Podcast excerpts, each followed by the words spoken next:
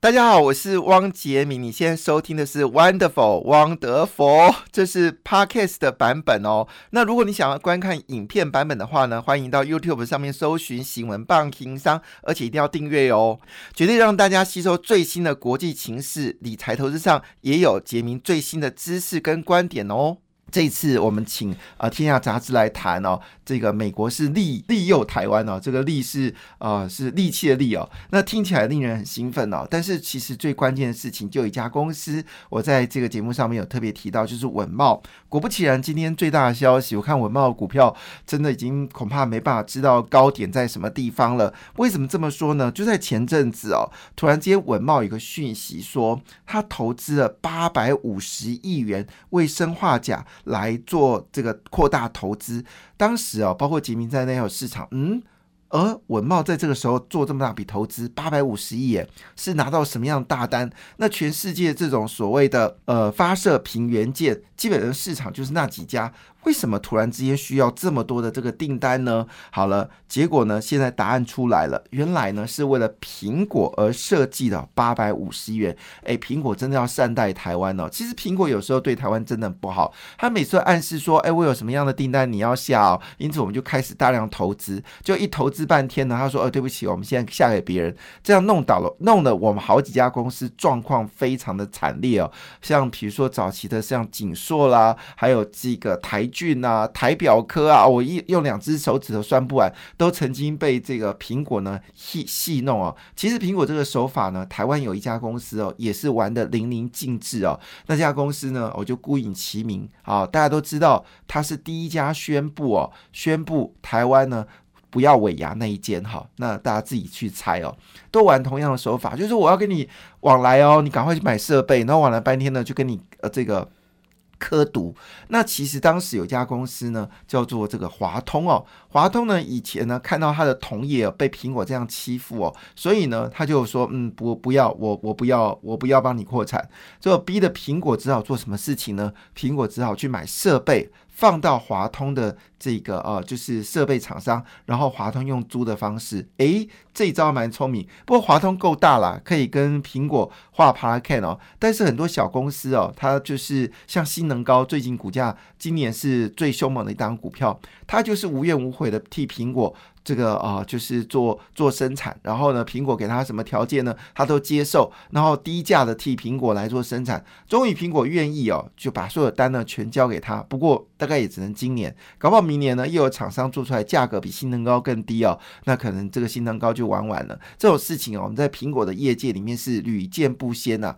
不过话说回来。稳茂会不会有同样的问题呢？我想应该不会有大的问题哦，因为稳茂呢就是我们说的生化钾的台积电哦。那为什么这么说呢？因为它两家竞争对手，有一家是专门替中国生产的，那有一家呢其实状况还可以，但稳茂呢技术是非常高超的哈。那原因是这样，苹果传自己要研发射频关键零组件哦，让市场更关注所谓的射频元件呢在产业的重要性。因为呢现在六 G 其实已经巧巧的巧巧。巧巧巧的巧巧已经开始而言，你都没有想到哦，哎，五 G 不是说到二零二六年才能饱和，现在六 G 已经发动了，当然就是因为 SpaceX 啊，在空中已经发了二十个卫星，而这卫星呢，已经有能力发展到六 G 的传播了。那其中呢，台湾有包括金宝在内的公司呢，是 SpaceX 的供应商啊，也值得关注。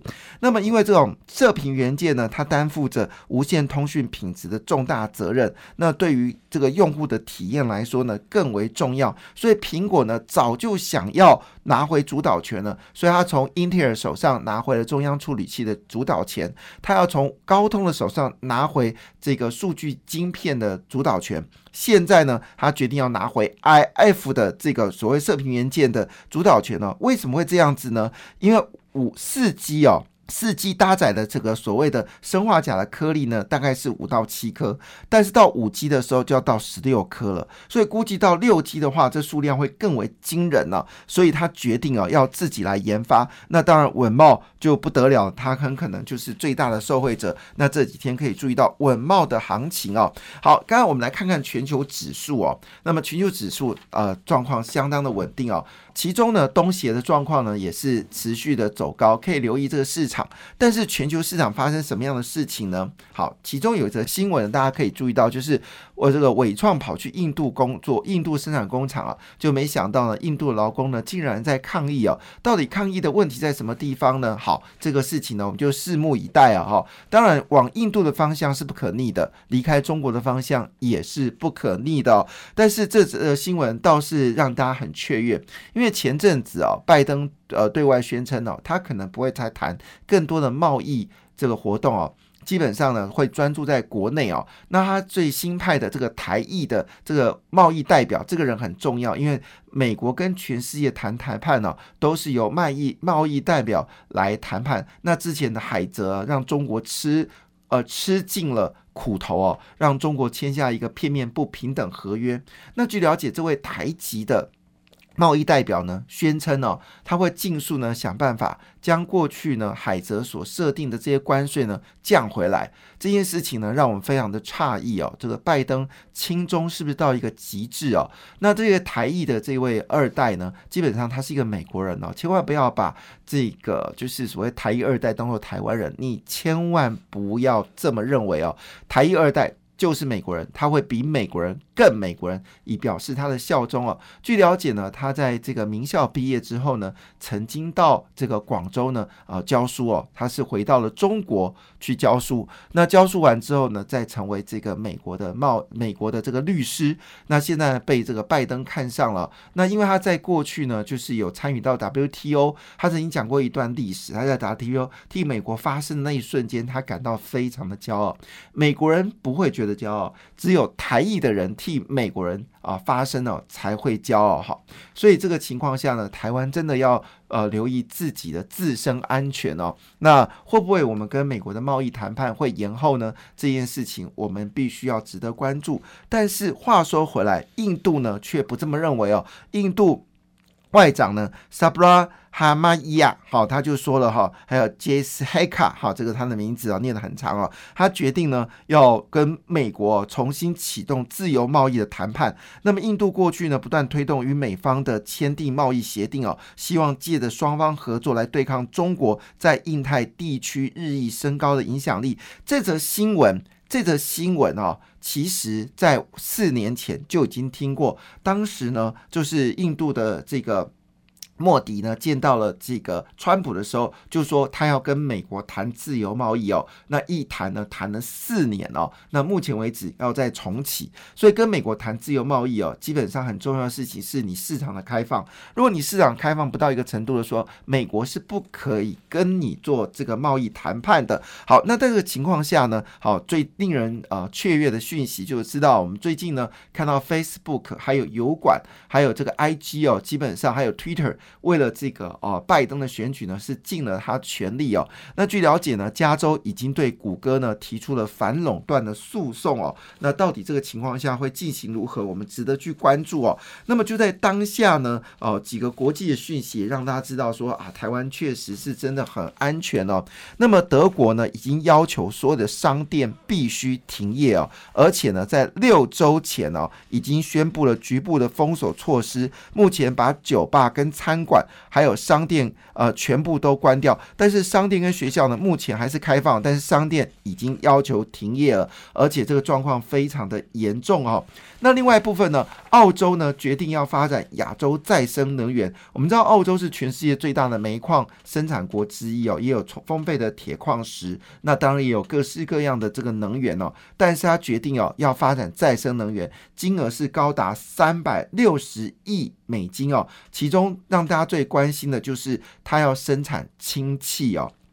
这件事情，我想台湾必须加油，因为 Toyota 呢已经出了一款车哦，台币大概两百一十万元，是使用的是氢气哦，它的排泄物呢是水哦，这是非常了不起。那在日本呢，你可以用这个呃这个一百七十万呃台币哦，你就可以买到这款车了。那么南韩的单日疫情呢已经突破千人大关哦。那么在这种情况下，大家就很好奇哦，到底未来的趋势怎么走呢？好，那么二零二一年的投资，当然请注意到绿能股是绝对有潜力的。那么澳洲决定要规模到三百六十亿。中国宣布哦，希望在二零三零年呢能够达到这个碳平衡，二零六年呢能够零排放哦。那么台湾现在是敬陪末座，我们在这个绿能部分呢表现的还没有如全世界的那么前进哦，值得关注。那么未来的这一年当中呢，绿能产业可能是重中之重哦。好，那这时候呢，有一则经济日报的主要消息是红海对国巨哦启动的这个大拉货。我们知道在生化甲里面有稳茂，在这个被动元件有国巨，还有这个呃其他几个重要的公司。好，好，那么在这个产业在所谓的组装里面呢，有红海，而在苹果里面呢有广达哈。那么红海呢已经对国巨启动大这个拉货，其中包括了奇力新。凯美哦，那么我们知道被动元件最近股价呢相当的迅猛。那么船产之外呢，就是被动元件哦，这两个产业开始比较不错。那自从呢，我们这位呃天兵啊，金管会主委哦，前阵子莫名其妙说哦，这个金融业的除息呢需要这个建议哦，金融业呢必须要控管。后来呢被市场大为打法。那这位天兵金管会主委呢又说啊没有啦，我只是想一想，并没有要做这件事情哦，使得金融股。呢，开始最近呢，已经开始往上走高。我们的金管会主委啊，他的这个错误的说法，真的已经到罄竹难书了。我们台湾有这样的金管会主委，也是台湾非常啊庆幸的事情啊。好，讲到这边呢，四档优质股呢，值得喊买啊。其中就是红海跟广达，因为呢，为什么会这么样子呢？因为苹果的这个笔电的技术呢？已经超过了英特尔在中央处理器哦，那么预估明年的情况下，苹果的笔电的销售呢，很可能会超越这个英特尔其他的非屏阵营的笔电哦。这样子看起来，广达已经成为明日之星哦。感谢你的收听，祝福你投资顺利，荷包满满。也请订阅杰明的 Podcast 的节目《Wonderful》，以及 YouTube 新闻棒情商的节目频道哦。感谢，谢谢。